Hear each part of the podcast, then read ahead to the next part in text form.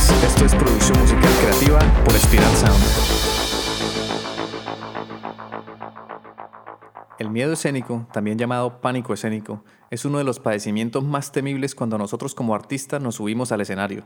Es un estado inhibitorio que reduce la efectividad comunicativa e impide o dificulta la capacidad expresiva de las personas afectadas. Antes de saber cómo superarlo, debemos entender por qué tenemos miedo escénico y cuándo se manifiesta. Cuando nos da miedo escénico, nos vamos llenando de pensamientos catastróficos sobre la situación real o imaginaria de estar frente a un público.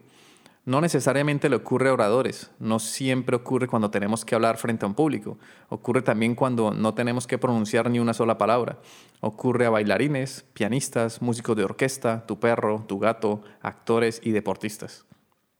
Hay varios síntomas que se manifiestan antes de actuar y mientras está actuando un público como alteración del ritmo cardíaco, sudoración, ganas de orinar, malestar estomacal, dolor de cabeza, rubor facial y náuseas, acompañadas de una congestión y confusión mental, fallos en la concentración, miedo al fracaso, miedo al rechazo y al ridículo.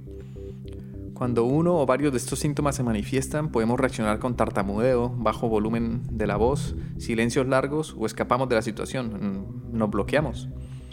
Todo esto ocurre en el llamado cerebro reptiliano, esa mente ancestral que funciona como un reptil, que huye, ataca o se paraliza frente a situaciones estresantes. Muchas veces tenemos expectativas no realistas de la situación a la que nos enfrentamos y le damos demasiada importancia a la opinión de los demás.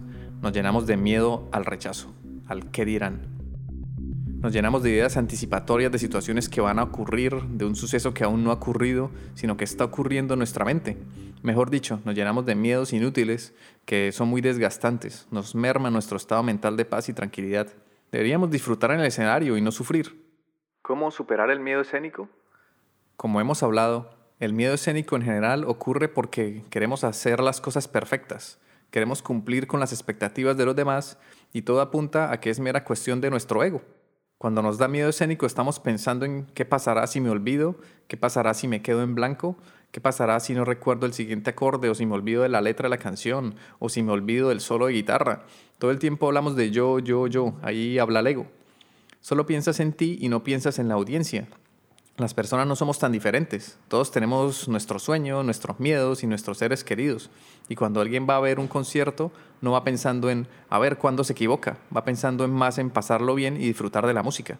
El truco que más me ha funcionado a mí es visitar con anterioridad el escenario al cual me voy a subir.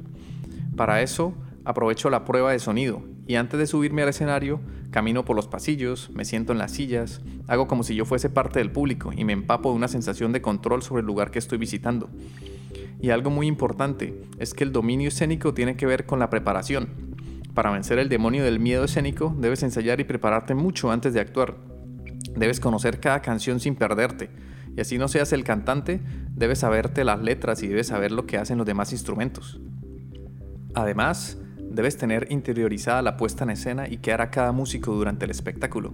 También funciona hacer ejercicios de respiración, respiración pausada, y acompañarla de un calentamiento de la parte de tu cuerpo que vas a utilizar para expresarte sobre el escenario.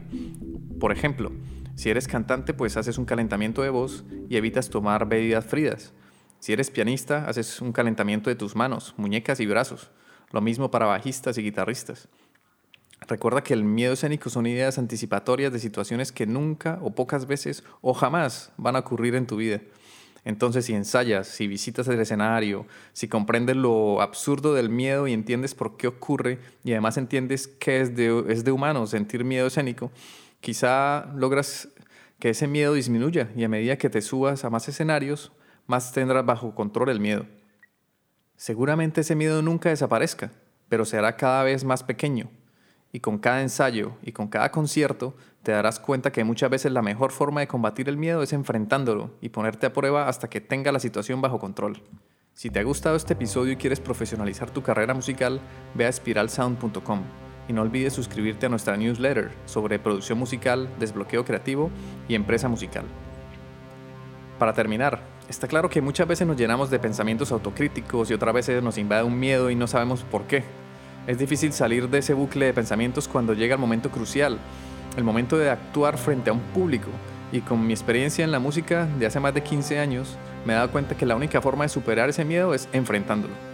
Como dicen por ahí, una persona valiente no es quien no tiene miedo, sino quien actúa a pesar de tenerlo. Actuemos, así tengamos miedo, salgamos al escenario y tratemos de dar lo mejor de nosotros. La música en directo es contagiosa y si salimos con actitud, contagiaremos a nuestro público de esas emociones potenciadoras.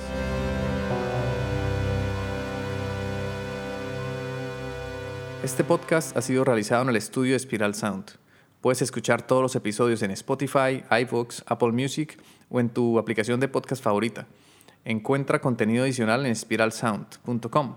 Les habla Ciro Galvis. Gracias por escucharnos y por compartir este contenido porque así ayudas a fortalecer la cultura.